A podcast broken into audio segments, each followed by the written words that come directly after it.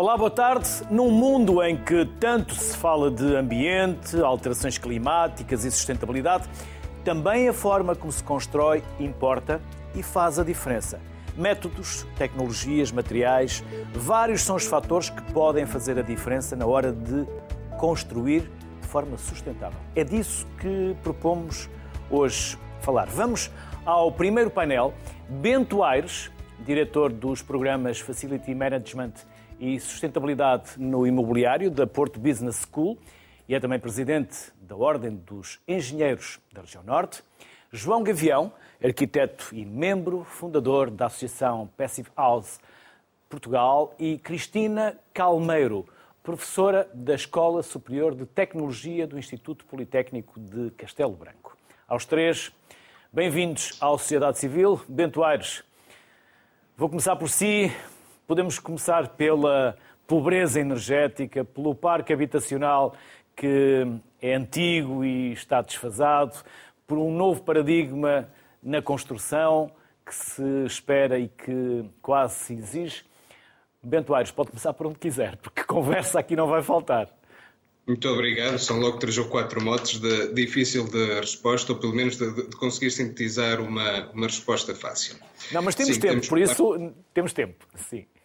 Ainda assim, ainda assim seria, seria longo, mas vamos, vamos começar. Temos 6, 7 minutos para cada um, por isso pelo podem explicar. Que, que temos. Nós temos um parque edificado que, que não responde às necessidades que temos. Segundo os últimos estudos, eh, nós temos um conjunto de famílias que vivem em habitações que, que estão desfasadas da sua verdadeira dimensão, quer uh, em capacidade adicional, quer também falta de capacidade.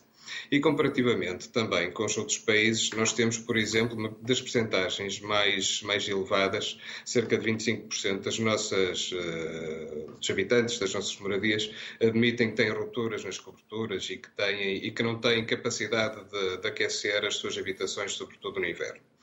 Se, se remetermos a 2020, 17,5% do, dos portugueses diziam que não tinham capacidade de aquecer as suas habitações.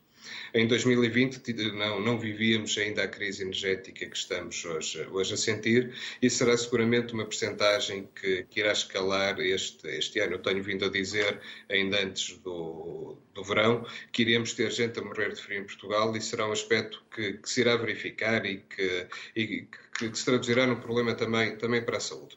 E de que forma é que nós conseguimos eh, resolver isto?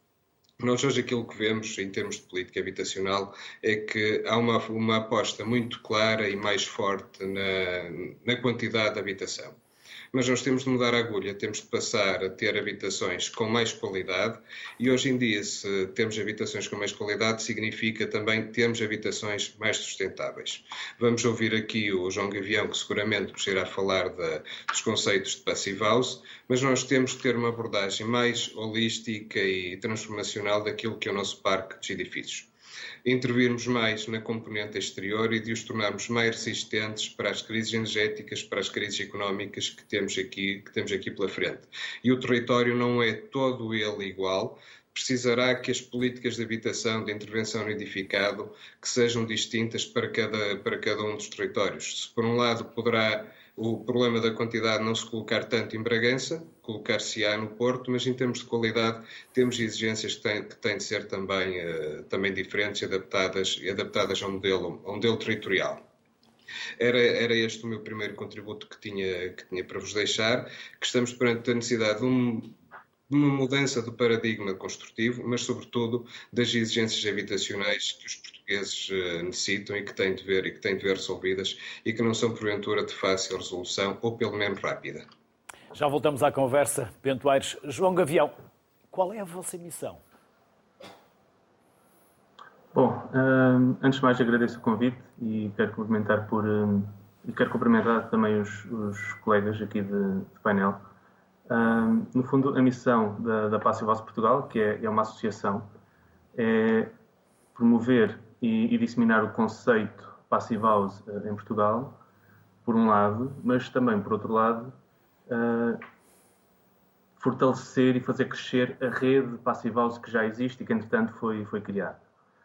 Pronto, em que, no fundo, uh, todo este trabalho teve início há mais de, há cerca de 10 anos, portanto, quando uh, foram concluídas as primeiras Passive Houses em Portugal, foi a oportunidade que surgiu para tentar implementar pela primeira, pela primeira vez uh, o conceito. Um, e desde e então. esse conceito, João, é um conceito de materiais sustentáveis, construção sustentável, é isso? É um conceito que assenta uh, unicamente no desempenho, no desempenho do edifício. E, como o nome indica, no desempenho passivo, ou seja, uh, naquilo que uh, está menos dependente de sistemas ativos, está menos dependente do consumo de energia. Pronto, e este trabalho foi iniciado há, há, há 10 anos, uh, com a criação da, da Associação Passive House Portugal, pronto, e procura afirmar a Passive House como uma resposta a uma necessidade que nós temos, como o professor Ventuais referiu, portanto, da, da, necessidade de melhorar a qualidade do parque edificado. E a Passive House uh, oferece uma resposta a essa, a essa necessidade, uh, em que conseguimos assegurar uh, ambientes, ambientes uh, edificados confortáveis e saudáveis, portanto, conseguimos ter assegurado o conforto térmico, conforto acústico, a boa qualidade do ar interior e ausência de patologias no, nos edifícios e nos ambientes construídos. Uh, e consegue-se fazer isto com o mínimo consumo de energia para climatizar.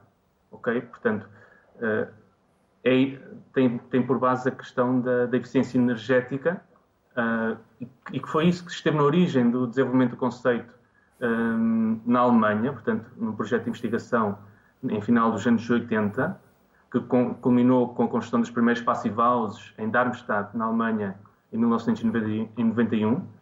Um, mas que vai muito mais além do que essa uh, eficiência energética. Portanto, é sobretudo um padrão de desempenho uh, do ambiente construído uh, com o mínimo de consumo de energia. E isso consegue-se, então, atuando na parte passiva da construção dos edifícios, que é a parte envolvente, coberturas, paredes, janelas, deixando a questão dos sistemas e equipamentos para uh, a jusante. Portanto, a montante temos de tratar daquilo que é mais perene no, no edificado. Cristina Calmeiro, estamos a falar de materiais sustentáveis, amigos do ambiente, com um ciclo de vida diferente. Sim, uh, boa tarde. Primeiro quero agradecer o convite, é um, é um gosto poder estar aqui a falar sobre uh, uns conceitos importantes e, e, muito atuais. Cumprimento os meus colegas de painel. Uh, relativamente aos materiais, eu penso que o setor da construção tem que uh, se adaptar às novas, aos novos paradigmas, à construção sustentável, aos materiais verdes e temos aqui o conceito de inovação. Eu penso que temos que inovar Acho que é importante uh, poder se tornar uh, o conceito de inovação associado à reciclagem dos materiais, à reutilização dos materiais, uh, a novos materiais, a novas matérias-primas, de modo a poupar o meio ambiente e reduzir a quantidade de resíduos que há a céu aberto. Eu acho que a quantidade de resíduos que hoje em dia uma sociedade produz é elevadíssima Uh, e cabe ao setor da construção uh, trabalhar um bocadinho em prol da redução desses, dessa quantidade de resíduos, libertando até espaços que estão ocupados por aterros para reflorestar com, com, com nova vegetação, com novas ocupações. E, e, eu acho que esses resíduos podem ser uh, utilizados em novos materiais para construir de forma sustentável e com o conceito de economia circular. Portanto, vamos reutilizar, vamos recuperar, vamos reciclar uh, e vamos utilizar o máximo possível até ao fim de vida desses materiais, de modo a que eles entrem sempre num ciclo de vida contínuo e que, uh, portanto, se faça uma redução de, de resíduos. Bento Aires, é necessário qualificar e requalificar também quadros com competência, mão de obra, conhecimento. Sim, eu diria que toda esta transformação que também a Cristina aqui nota, Nós temos uma série de metas para atingir, quer em 2030, quer em 2050. E a forma como nós formamos profissionais, formamos os nossos recursos humanos, não foi alinhada com estas metas que temos para atingir. Por isso, conceitos como a descarbonização, a sustentabilidade, a adaptação, a mudança do, do setor, do, dos setores da, da, construção, da gestão do parque edificado, vão exigir que tenhamos uh, recursos profissionais, engenheiros, arquitetos, investidores imobiliários, promotores, perfeitamente adaptados e alinhados com as estratégias do, do futuro e com uma construção à prova do futuro que se quer construir. Isto só se vai conseguir com formação qualificada, com elevado grau de exigência, porque são temas, é conhecimento que ainda está a ser produzido, não existe.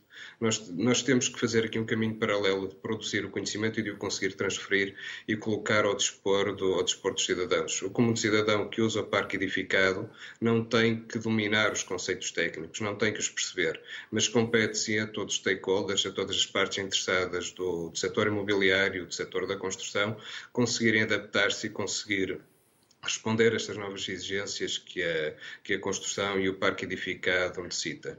Só a título de exemplo, por exemplo, a União Europeia recomendou aos Estados-membros que em junho que reduzissem 15% do consumo de, de consumo de gás. Uns meses antes, o Governo tinha aprovado e publicado a Estratégia de Longo Prazo para a Reabilitação do Parque Edificado, que previa que até 2030 que houvesse uma redução de 11%. Ou seja, de um momento para outro, face às circunstâncias geopolíticas, nós fomos obrigados a reduzir para meia dúzia de meses aquilo que era um objetivo que estava definido eh, praticamente para, para uma década. E quando falamos de construção sustentável, da descarbonização, é muito fácil olharmos para o setor do, da construção e do e parque edificado, que representa a nível europeu cerca de 40% das emissões de, de CO2. Não haverá uma estratégia de sustentabilidade a nível europeu se não houver um forte compromisso do setor da construção. E para isso precisamos de ter os melhores custos perfeitamente alinhados e já no terreno a começar a trabalhar, não amanhã, mas ontem, com, com estes desafios e com as alterações e com, e com as mudanças que o setor necessita. E isso está a acontecer, Bento Aires? Ou seja, as próprias empresas, eh, perante esta urgência e esta premência, estão aptas e preparadas para este caminho? As empresas respondem... E capacidade de financiamento, obviamente. As empresas respondem a oportunidades de mercado, de negócio. Eh, vamos ter de ser claros. Por isso, nós temos de conseguir provar que é economicamente viável as soluções de sustentabilidade, o que ainda podem não ser na totalidade. O que faz com que não seja uh, um processo totalmente democrático, que o comum dos cidadãos com mais necessidades consiga aceder a uma construção mais sustentável, que porventura foi, foi mais cara e que não consiga fechar, fechar a equação sob o ponto de vista do, do utilizador. Precisamos que haja aqui incentivos, que, que no fim do dia têm de se traduzir em incentivos financeiros e, e fiscais para que, que, que, esta equação da sustentabilidade e da, da nova construção se, se feche e que se consigam atingir as metas que temos para atingir em 2030 e 2050, não porque os tenhamos que atingir, mas porque é melhor para a sociedade e para o cidadão. João Gavião e Cristina Calmeiro, na base, a pergunta é a mesma para os dois. E tudo isto, materiais sustentáveis, mais amigos do ambiente, são mais caros, encarecem a construção, aumenta o preço da habitação, por exemplo? João, comece por si. Ok, então, uh, pronto, falando aqui uh, concretamente daquilo que é o desempenho passivo portanto, nós podemos atingir uh, o desempenho uh, com diferentes tipos de abordagens construtivas, com diferentes tipos de, de abordagens arquitetónicas. Uh, portanto, uma passive house tem de ser sempre adaptada a cada realidade, portanto, quer seja social, económica. Uh, portanto, é quase imune esse, a esse, tipo de, de, diferenças e de, de circunstâncias. Pronto, mas dito isto, é possível, e é esse o esforço que temos estado a, a fazer, eh, que é de eh, colocar eh, o ênfase, na, sobretudo, na qualidade do projeto. Portanto, é o projeto a principal ferramenta que temos para conseguirmos atingir o ótimo desempenho e atingir o ótimo custo-benefício. E o ótimo custo-benefício não é apenas na, na operação do, do, edifício, porque essa sabemos que vai ser sempre vantajosa, portanto, tendo um edifício que consome menos, menos energia na sua utilização, mas, sobretudo, no momento do investimento. Portanto, é possível, hoje em dia, eh, ter uma passive house sem acréscimo do custo de construção, quando comparado com um edifício convencional. Agora, para isto acontecer, de facto, eh, tem de estar, eh, tem de ser incorporada muita inteligência e muita qualidade no projeto. Porque é no projeto que todas estas questões vão, vão ser trabalhadas, como a questão da racionalização dos materiais, uh, alguma standardização de, de, soluções e de procedimentos, uh, porque em relação àquilo que o mercado já oferece e está disponível para, para uh, dar, portanto, estamos a falar já de soluções uh, correntes e soluções, diria que já banais para, para o setor da construção. Portanto, não há aqui nenhum esforço uh, que tenha de ser imputado para se conseguir ter bom desempenho no, nos edifícios. Pronto. E com isto também uh, fazer aqui a ligação para o, ponto, para o ponto seguinte que queria referir, que é como a Passive House, podemos também depois, como, como, é, uh, como é adaptável a qualquer abordagem construtiva uh, e arquitetónica, é um ponto de partida também para conseguirmos chegar uh, a outras abordagens, como uh, de, de, associadas à economia circular, como a reutilização uh, de, de, materiais, a utilização de materiais mais naturais, a utilização de sistemas construtivos mais assentes na pré-fabricação. Portanto, tudo isso é, pode ser feito e deve ser feito num processo colaborativo em que a Passival responde única e exclusivamente, mas de forma muito, uh, muito assertiva, à questão do desempenho, portanto, aos resultados que vamos obter com uh, o parque edificado para as questões do conforto, qualidade do ar interior, uh, ausência de patologias, eficiência energética, o, que já, o que já não é pouco. Cristina. Uh, não necessariamente mais caro. Nós estamos aqui a trabalhar com os novos materiais, estamos a trabalhar numa tentativa de poupança do meio ambiente, de poupança dos materiais de recursos naturais que são esgotáveis, portanto, e vamos tentar, uh, nesse sentido, utilizar outros materiais reciclados. Portanto, não é isso que vai encarecer o projeto, porque, uh, ou até a própria construção, porque nós até vamos apostar em utilizar materiais que estão no local vamos poupar o transporte desses materiais de outras zonas do país para onde vamos aplicar. Eh, ou seja, nós devemos apostar, e a tentativa é apostar em materiais locais, sem grandes uh, transportes, ou seja, sem prejudicar e sem o meio ambiente, sem uh, emitir poluição, sem consumo de energia nos transportes. Portanto, se por um lado pode encarecer um bocadinho o material, por outro lado poupamos no, noutro tipo de, de recursos. Portanto, não necessariamente encarece a, a, construção. Eu acho que temos é uma maior eficiência energética, conseguimos fazer uma reabilitação do património edificado de forma mais eficiente, com a utilização de, de materiais reciclados da própria reabilitação, uh, com apoio a ferramentas de avaliação da sustentabilidade, quer das próprias construções, quer das próprias infraestruturas. Uh, e já agora, se me permite, eu gostava só de deixar uma nota relativamente à, à, à formação que o colega anterior uh, falou. Uh, eu acho que é extremamente importante dar formação às pessoas para trabalhar neste sentido da sustentabilidade, sensibilizá-las. Eu acho que falta muito sensibilizar as pessoas para a importância da reabilitação, da reutilização dos materiais, de não criar desperdícios. E só queria então deixar uma nota, aliás, eu sou coordenadora do mestrado em Engenharia Civil, especialização em construção sustentável que o Instituto Politécnico Castelo Branco tem, e é nesse sentido que nós tentamos uh, dar formação a uh, licenciados já na área da Engenharia Civil para trabalharem com estas questões da sustentabilidade, da ecologia dos materiais, da, da, reabilitação, a importância da reabilitação do património já construído e não estar só a construir de novo. Eu acho que deve-se pensar que, uh, no fundo, já está tudo feito. Há que reabilitar o que está feito, há que dar nova vida às casas que estão em desuso uh, e trabalhar nesse sentido. E há que fazer uma avaliação da sustentabilidade com as ferramentas novas que existem agora, avaliar os edifícios em termos de sustentabilidade e as suas infraestruturas. Cristina Calmeiro, João Gavião, Bento Aires, Obrigado pelo tempo que nos dedicaram e pelo facto de terem aceitado fazer parte do Sociedade Civil de hoje. Obrigado. Felicidades. Muito obrigado. Obrigada. Seguimos a conversa agora com Aline Guerreiro, arquiteta e fundadora do portal de arquitetura e construção responsável, e Filipa Oliveira, arquiteta e fundadora da ACAN, Architects Climate Action Network. Ambas, obrigado pela simpatia em aceitar o nosso convite. Aline, vou começar por si e talvez começar pela descarbonização no setor da construção. Pode ser? Sim, pode ser. Então vamos a isso. Todos, muito obrigada pelo convite, antes de mais, e obrigada por, por, estar aqui. E o Portal da Construção Sustentável existe precisamente para promover a sensibilização nesta área, que tanto se falou já na, na primeira parte do programa.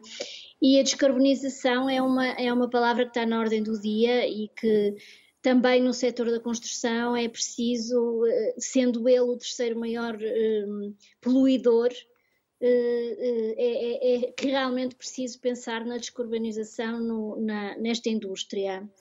Um, a, descarbonização não tem só a ver com a eficiência energética, nós tivemos na, na primeira parte o, o, um elemento da Passive House, que é uma, um, uma excelente forma de promover, a, a, a melhorar a performance do edifício de forma a ele não consumir energia, e, e, mas temos que sempre pensar a montante. Ou seja, eh, a descarbonização começa logo na, na escolha dos materiais de, de construção. Eh, nós temos muitos materiais que, que, que, usamos na construção e que são provenientes de fontes eh, poluentes e que depois se irão inevitavelmente tornar resíduos, e é isto que nós não queremos, e portanto temos que começar a pensar logo nessa fase em materiais mais naturais, passíveis de serem reutilizados, passíveis de serem reciclados e que não irão gerar no fim da vida útil eh, resíduos. Eh, é nesta, nesta, nesta, nesta ótica, digamos assim, que eu penso que deverá, e, e, é isso que nós no portal da construção sustentável informamos, que deverá de facto um, eh, orientar-se o caminho da, da construção. Filipa, e é necessário consciencializar os arquitetos ou eles já estão receptivos, conscientes e sensíveis? Um, os arquitetos têm, têm uma grande oportunidade aqui de, de, de mitigar um, a catástrofe climática é? e nós temos que agir agora. Uh, portanto, nós sabemos que em Portugal a construção é responsável por 40% das emissões de CO2 nacionais um, e nós não podemos permanecer isolados na nossa zona de conforto pessoal e profissional, não é? Pelo contrário, temos que incentivar o poder da ação coletiva, não é? Enquanto cidadãos e profissionais. Um, e através da criação desta rede de profissionais, nós queremos um, realizar mais campanhas políticas e lobbying, ações diretas, uh, e também fazer mais investigação e partilhar o conhecimento que vem dessa investigação. Um, portanto, há que reconhecer que existe uma emergência climática, mas acima de tudo reconhecer que nós fazemos parte do problema. Portanto, há tanto que nós poderíamos fazer para mitigar esse problema. Muitos arquitetos ainda veem a sustentabilidade como uma incompatibilidade e é necessário ver a sustentabilidade como um dado adquirido, da mesma forma que a segurança e o bem-estar já o são. Portanto, uh, nós ainda estamos a criar uma sensibilização dentro da nossa profissão eh, e é necessário, quando nós falamos da sustentabilidade, assim como a Aline estava a falar, não podemos falar só de eficiência energética, temos que falar de sustentabilidade na arquitetura e, e ter em conta uma visão holística de todos os fatores que fazem uma casa confortável portanto, o consumo energético, uh, o ciclo de vida dos materiais e, por consequência, do edifício. Um, temos que ver o conforto térmico, temos que ver a gestão de água, temos que ver a qualidade do ar, a biodiversidade, uh, a gestão de resíduos, uh, o transporte e depois a avaliação pós-ocupação, que no fundo é tentar perceber se aquilo que nós estamos a projetar equivale à realidade e, e se as pessoas que vivem nesses espaços estão satisfeitas. Aline, e para essa maior consciência é necessário também disseminar conhecimento, partilhá-lo. Sim, sim. É, nós, a nossa, na nossa atividade, nós iniciamos em 2010 Eu costumo dizer que em 2010 andava a alumiar a cegos e a gritar a mocos e que finalmente agora começaram a, a ter alguma atenção. E abriram-se os ouvidos. Uh, diga? Fez-se luz e abriram-se alguns ouvidos. Luz, exatamente. E pronto, a nossa maior, a nossa maior preocupação de facto é chegar, é chegar eh, não só aos, ar, aos, arquitetos, mas também a uma consciência do, do, consumidor comum, porque é, é ele que é o cliente, é ele que vai eh, pedir o, o, o, edifício, que vai escolher o edifício onde quer morar e, portanto, é, é muito importante que o consumidor final esteja sensibilizado, sensibilizado para estas questões e, portanto, a nossa função é fazer seminários, webinars, Vamos às universidades de norte a sul do país, já tivemos inclusivamente em universidades em Espanha, visitamos mais de 10 ateliês de arquitetura todos os meses, falamos com arquitetos, tentamos saber até que ponto sabem sobre esta uh, problemática, o que é que querem mudar, se estão dispostos a mudar, vamos apresentar novos materiais e, portanto, este é um, é um caminho de formiga, digamos assim, que temos feito mas que penso que a certa altura começa a, a ter resultado, inclusivamente já tive, já tive uh, uh, uh, pessoas utilizadoras do nosso portal que nos pedem informação para construir as suas casas e que têm em conta todas as recomendações que nós damos e nos pedem para os ir aconselhando, e portanto é evidente que depois há aqui um grande trabalho a nível governamental que deve ser feito, não é? Porque hum, nós somos uma simples entidade de, de divulgação e promoção de informação e não temos poder nenhum para legislar sobre isto, mas também foi falado na primeira parte e também parece-me que é uma grande questão, é esta questão da legislação, tanto a, a possibilidade de se poder reutilizar materiais e que esses materiais sejam certificados para poderem ser reutilizados ou, ou, materiais reciclados e também a regulamentação que regula o tipo de material que pode realmente fazer um edifício mais sustentável, o tipo de solução construtiva que estes incentivos venham, que já apareceram e que, que, penso que vão voltar a reabrir, que sejam dirigidos às classes que vivem em efetiva pobreza energética e que possam uh, aproveitar estes incentivos para melhorar as suas casas. E, portanto, acho que em termos de, de, de governamentais e de, de, entidades com outro poder que não nós, ainda, ainda há realmente muito a fazer. Filipa, como dizia a Aline, não se pode deixar tudo para o consumidor, para os arquitetos, para os ateliês. É preciso governo, legislação, incentivos. Tem algo a acrescentar? Algo que a Aline já também aqui foi, foi referenciando? Sim, nós, uh, os desafios que nós enfrentamos como arquitetos, uh, a grande percentagem vem dos clientes que ainda não procuram projetos sustentáveis mas depois temos o tempo e os recursos que são necessários para fazer todos os cálculos e, e, a, e a, pesquisa extra, não é? Quando desenhamos um projeto. Depois há o nível de conhecimento, que também é, é necessário melhorar, uh, as competências e a formação, uh, e depois, obviamente, que aspectos de nível financeiro e legislativo uh, lideram depois essas ações.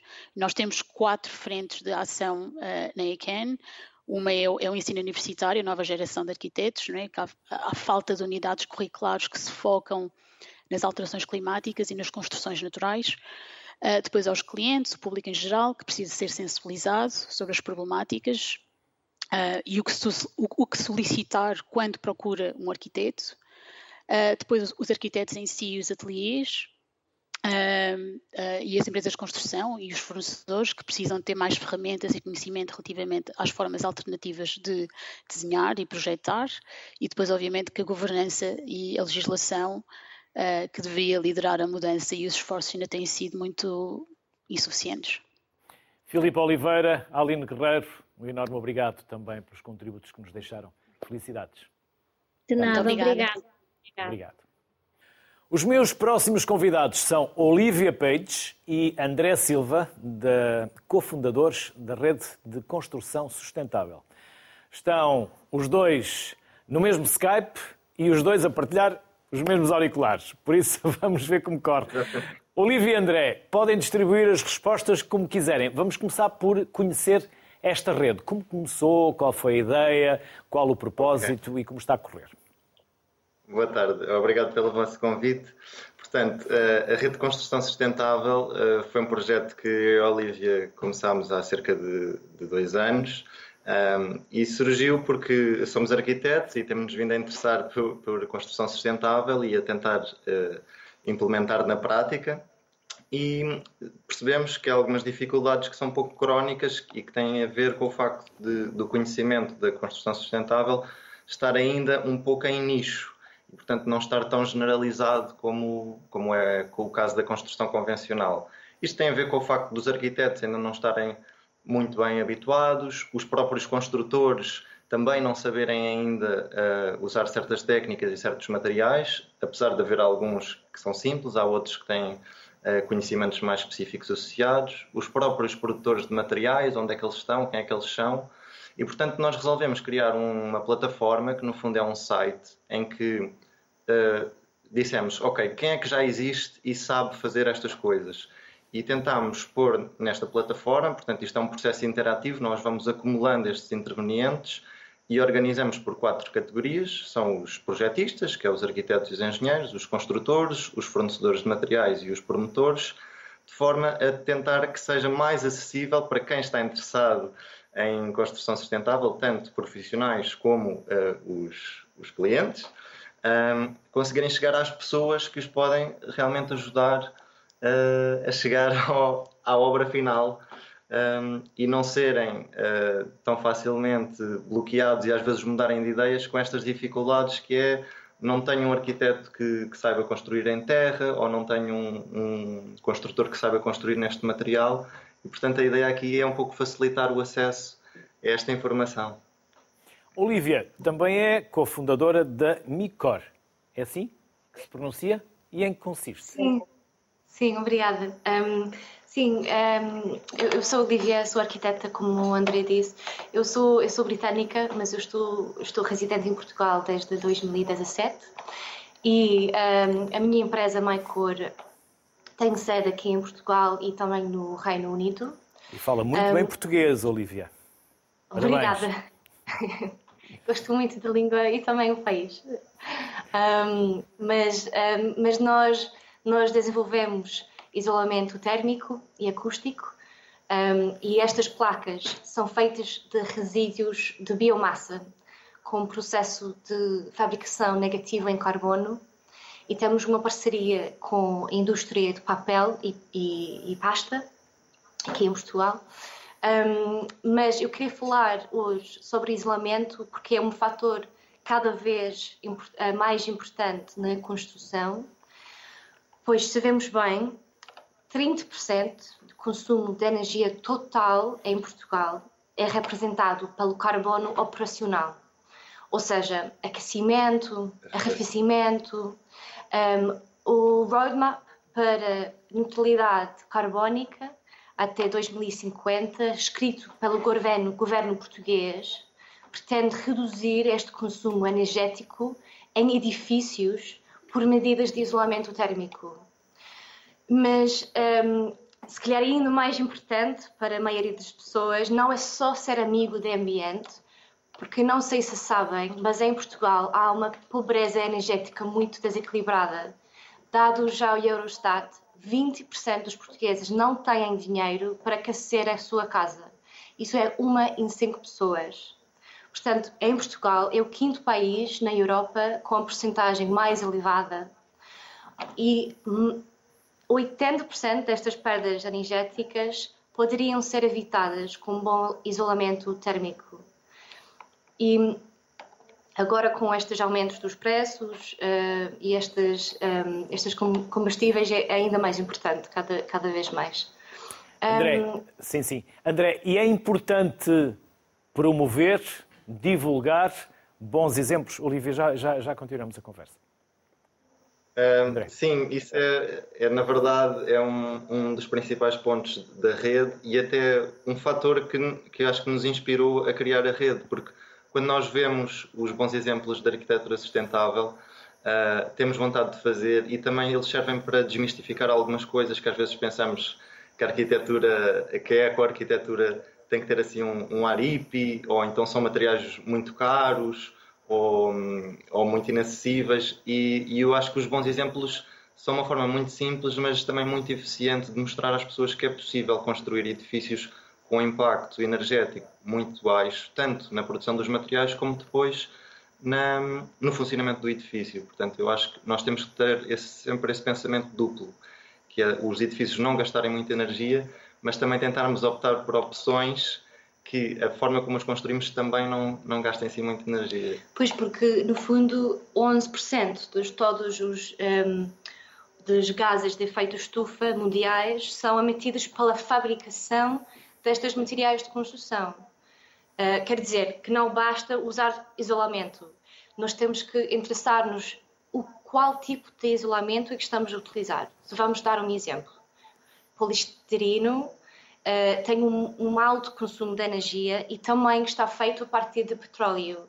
Portanto, é uma plástica que nunca vai biodegradar-se e também uh, dentro de, uma, de, um, de um edifício são muito inflamáveis também é um perigo para qualquer pessoa e já, todos sabemos que há incêndios aqui em Portugal mais elevados do que qualquer outro país em Europa.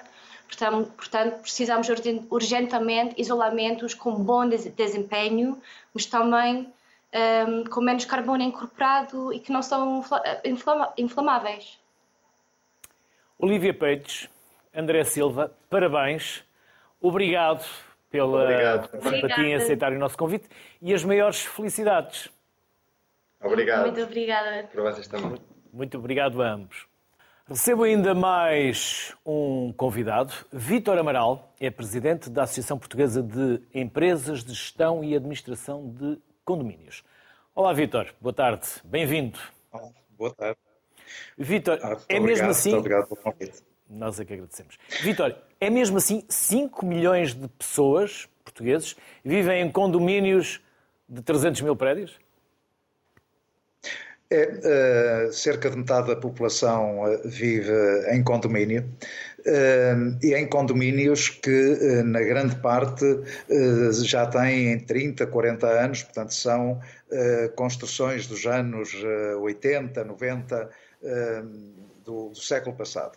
E eu tenho que agradecer ao programa por colocar este tema em debate, agradecer também aos convidados anteriores eh, por uh, se interessarem por este tema e criarem portais e formas de informação, porque há uma necessidade uh, premente de uh, divulgar, sensibilizar, uh, desde os arquitetos, engenheiros, construtores, portanto, por toda a linha, até à venda, promotores imobiliários, etc., mas também e, sobretudo, o próprio consumidor.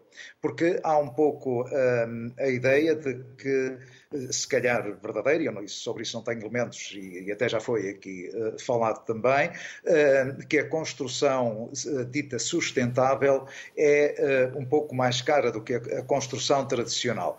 No entanto, é necessário sensibilizar para o ganho que se pode ter ao longo dos anos. No imediato pode ser mais caro, mas a longo prazo uh, vamos ter esse retorno. E além disso, uh, há, há, há, que ter esta uh, sensibilização e e, e chegar também uh, às entidades públicas, porque há muito que a Associação vem a reivindicar, por exemplo, um plano de manutenção dos edifícios. E porquê um plano de manutenção para o edificado? Por uma razão muito simples. Nós compramos um automóvel que é uh, um investimento, em média, muito, muito inferior, cerca de 5 ou 10% do custo, por exemplo, de um apartamento. E só falo em construção uh, em condomínios, em propriedade horizontal. Ao comprarmos o automóvel, tem, temos um, um, plano de manutenção, sabemos quando é que o automóvel tem que ter uh, as revisões, as inspeções, etc. Compramos e fazemos muitas vezes um investimento de uma vida, que é o, o, o apartamento para a família, e uh, aquilo, e, e, e, um pouco no seguimento do que disse uh, a anterior convidada, aquilo que as pessoas muitas vezes se preocupam e, e com legitimidade, diga-se, é o custo, da, da, o custo do imóvel, o custo do, do apartamento, a localização, se tem a tal banheira de hidromassagem ou não, mas desconhecem todo o resto que envolve o edifício. Qual é a manutenção que têm que fazer, quais são os materiais, qual a manutenção dos equipamentos que existem no edificado, etc. Portanto, era imperioso que existisse um plano de manutenção obrigatório na entrega, eh, eh, a entregar no ato da transmissão eh, do, do apartamento ou da casa, para que o adquirente tivesse conhecimento do que tem que fazer ao edificado ao longo dos anos. A associação, eh, eh, se me permite, só que acrescentar mais um ponto que, que eu julgo que é importante, eh, a associação tem também uma preocupação nesta área do verde e não apenas porque o verde é Lançaram moda, um prémio, não mas foi, porque Vitor? o verde Exatamente, porque o verde é, é uma necessidade e é necessário que, que nos foquemos todos nesta realidade, é que não é uma questão de moda, porque normalmente as modas passam. Neste caso em concreto, ela não passa, ela ainda está a iniciar e temos que sensibilizar ainda muito mais. E uma, uma das formas de sensibilizar que nós encontramos com a nossa modéstia de, de, de, uma pequena associação, foi criar um prémio uh, designado Condomínio Verde, que se destina a premiar os condomínios que, que adotem uh, ações ou projetos de interesse e de valorização nas áreas da gestão ambiental, por exemplo, com a redução do consumo de, de, de energia, o, o, aproveitamento das águas pluviais, uh, as fechadas uh, verdes ou as coberturas verdes que começam agora a ser implementadas, a própria aplicação de materiais nas obras que permitem uma melhor eficiência energética, medidas de redução do impacto carbónico, etc. Portanto, desde que sejam projetos que tragam alguma mais-valia nesta área e melhor qualidade de vida a quem vive uh, nesses condomínios, uh, será objeto uh, de uma apreciação por um júri, um júri e a atribuição de um prémio. Mas um, isto não passa apenas por, por estes pormenores. Que, que apresentaram vários projetos passa... recentemente, não é? sim, olha, passa, por exemplo, pelo facto de, de haver eh, maior investimento do Estado e dos fundos eh, europeus, por exemplo, do, do, do PRR, nesta área. Eh, já há, há, vários meses que está a ser preparado um, um, um aviso pelo Fundo Ambiental que se destina a, a facilitar o acesso uh, e, até em grande parte a fundo perdido para fazer obras de reabilitação nos seus edifícios que tragam uh, ganhos energéticos. Neste caso em concreto, pelo que sabemos, uh, por este aviso, será apenas nas coberturas e fachadas. Eu digo apenas entre aspas, porque já era muito importante que, assim fosse. O que é certo é que o, o, prazo para se esgotarem estes fundos do PRR está a correr rapidamente. Eh, este aviso há vários meses eh, que está eh, para ser posto em prática e ainda não saiu. É necessário corrermos contra o tempo e é necessário termos esta consciência e sensibilização. Vítor Amaral, muito obrigado pelos contributos que nos deixou. É Igual agradecimento pela simpatia que teve em estar connosco e ajudar-nos a fechar da melhor forma o programa de hoje. Sucesso, felicidades e até uma próxima. Também para si para o programa. Até à próxima. Muito obrigado. Quanto a si, se vai construir uma casa ou até fazer uma renovação, pense, pense em novos materiais e informe-se junto de quem sabe. Para uma casa sustentável, agora e no futuro. Boa tarde. Saúde.